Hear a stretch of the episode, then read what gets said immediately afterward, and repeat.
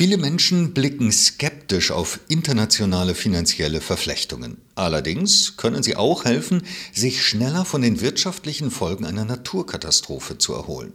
Das ist das Ergebnis einer Studie des Deutschen Instituts für Wirtschaftsforschung DIW Berlin, die am 15. März 2023 veröffentlicht wurde. Darüber spreche ich jetzt mit Dr. Franziska Bremus. Sie ist wissenschaftliche Mitarbeiterin in der Abteilung Makroökonomie am DIW Berlin und Mitautorin der Studie. Guten Tag, Frau Bremus. Guten Tag. Frau Bremus, Sie haben untersucht, welche Rolle internationale Finanzmärkte spielen, um wirtschaftliche Verwerfungen nach einer Naturkatastrophe abzufedern. Zunächst einmal, von welcher Art von Katastrophe ist dabei die Rede und welche wirtschaftliche Verwerfungen können diese zur Folge haben? Ja, wir haben für unsere Analysen die Emergency Events Database der Universität Louvain verwendet und da werden große Naturkatastrophen abgebildet oder abgefragt, zum Beispiel Stürme, Überschwemmungen oder Erdbeben. Und da geht es immer um solche großen Katastrophen, wo zum Beispiel 100 Menschen oder mehr äh, verletzt wurden, obdachlos wurden, äh, wo, das, wo das Land finanzielle Hilfe oder Nothilfe angefordert hat oder den Notstand ausgerufen hat. Und wir sind besonders interessiert an Katastrophen, die einen direkten, unmittelbaren Effekt auf die Wirtschaft haben, also sowas wie Erdbeben, Stürme oder Überschwemmungen. Was wir uns hier nicht angucken, sind zum Beispiel Dürren oder Hitzewellen, weil die so zeitverzögerte Effekte ja erst auf die wirtschaftliche Leistung haben.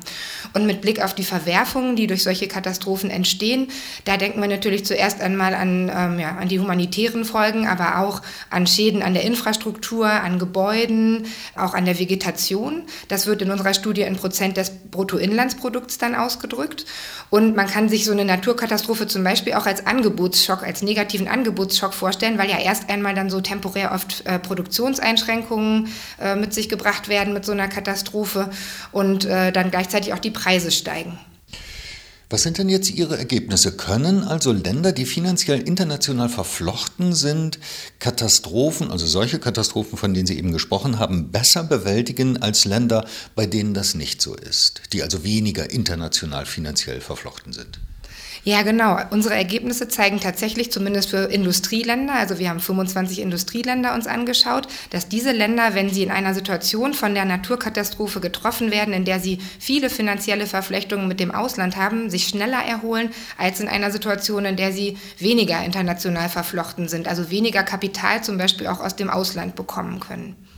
Also internationale finanzielle Verflechtung ist natürlich auch ein weiter Begriff. Welche Finanzinstrumente sind denn nach Katastrophen besonders hilfreich?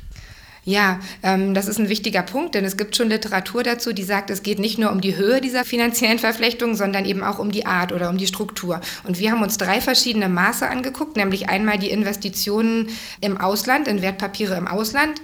Dann haben wir uns zweitens angeguckt, wie viel Eigenkapital aus dem Ausland kommt im Verhältnis zum Fremdkapital aus dem Ausland. Und drittens haben wir uns angeschaut, ähm, wie die internationalen Kredite von ausländischen Banken helfen können. Und was wir finden da, ist, dass es besonders hilfreich ist, wenn viel Eigenkapital aus dem Ausland in das betroffene Land fließt.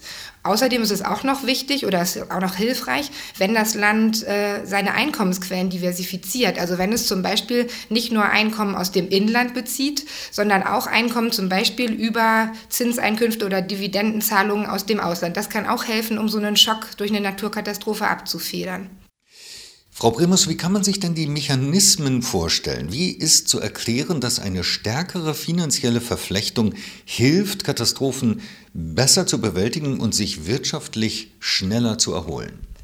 Ja, direkt erstmal nach so einer Katastrophe sind ja finanzielle Mittel nötig, um zum Beispiel den Wiederaufbau nach der Katastrophe zu finanzieren.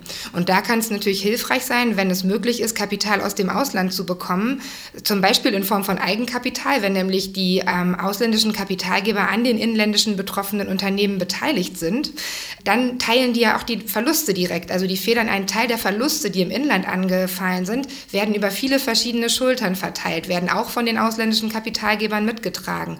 Und ähm, das ist ein erster Kanal, über den ähm, dann diese Integration helfen kann. Der zweite Kanal ist einfach, dass es mehr Verfügbarkeit von finanziellen Mitteln gibt, wenn ich nicht nur von den Banken zum Beispiel im Inland Kredite bekommen kann, sondern auch aus dem Ausland, von ausländischen Banken, weil die Banken im Inland ja dann oft nach einer Naturkatastrophe stark betroffen sind über verschiedene Unternehmen und äh, Haushalte. Ähm, also Verfügbarkeit internationaler äh, finanzieller Mittel ist ein weiterer äh, Mechanismus, der hilft. Ja, und außerdem ist irgendwie auch noch hilfreich, wenn die äh, inländischen Wirtschaftsteilnehmer auch Kapitalanlagen im Ausland haben, bekommen sie auch aus dem Ausland ja noch Einkünfte, zum Beispiel in Form von Dividenden oder Zinsen. Und das kann eben auch einen Teil des Schocks dann glätten. Welche Bedeutung haben denn Ihre Erkenntnisse, Ihre Ergebnisse für künftige wirtschaftspolitische Weichenstellungen? Unsere Ergebnisse zeigen ja, dass Länder, die besser integriert sind, dass die schneller sich ähm, erholen können nach einer Naturkatastrophe. Und das ist besonders für Industrieländer der Fall. Und ähm, das heißt also, dass Kapitalmärkte, die dafür offen sind, dass zum Beispiel Eigenkapital aus dem Ausland kommt, dass die besonders hilfreich sind. Und das ist in Europa zum Beispiel, in den EU-Ländern, gibt es da noch eine Baustelle. Deswegen gibt es ja auch die Initiative der Kapitalmarktunion. Und wir würden dann mit unseren Ergebnissen eben stützen, dass diese Kapitalmarktunion vorangetrieben wird. Also für Europa wäre es besonders wichtig, dass äh, der Zugang ausländischer Investoren zu unserem Markt offen ist und dass Hindernisse mit Blick auf Eigenkapitalzuströme abgebaut werden oder beseitigt werden. Das heißt also, ein transparenter und möglichst harmonisierter europäischer Kapitalbinnenmarkt ist eine wichtige Sache für uns und das sollte die Politik vorantreiben. Frau Bremus, ich danke Ihnen für das Gespräch. Gerne.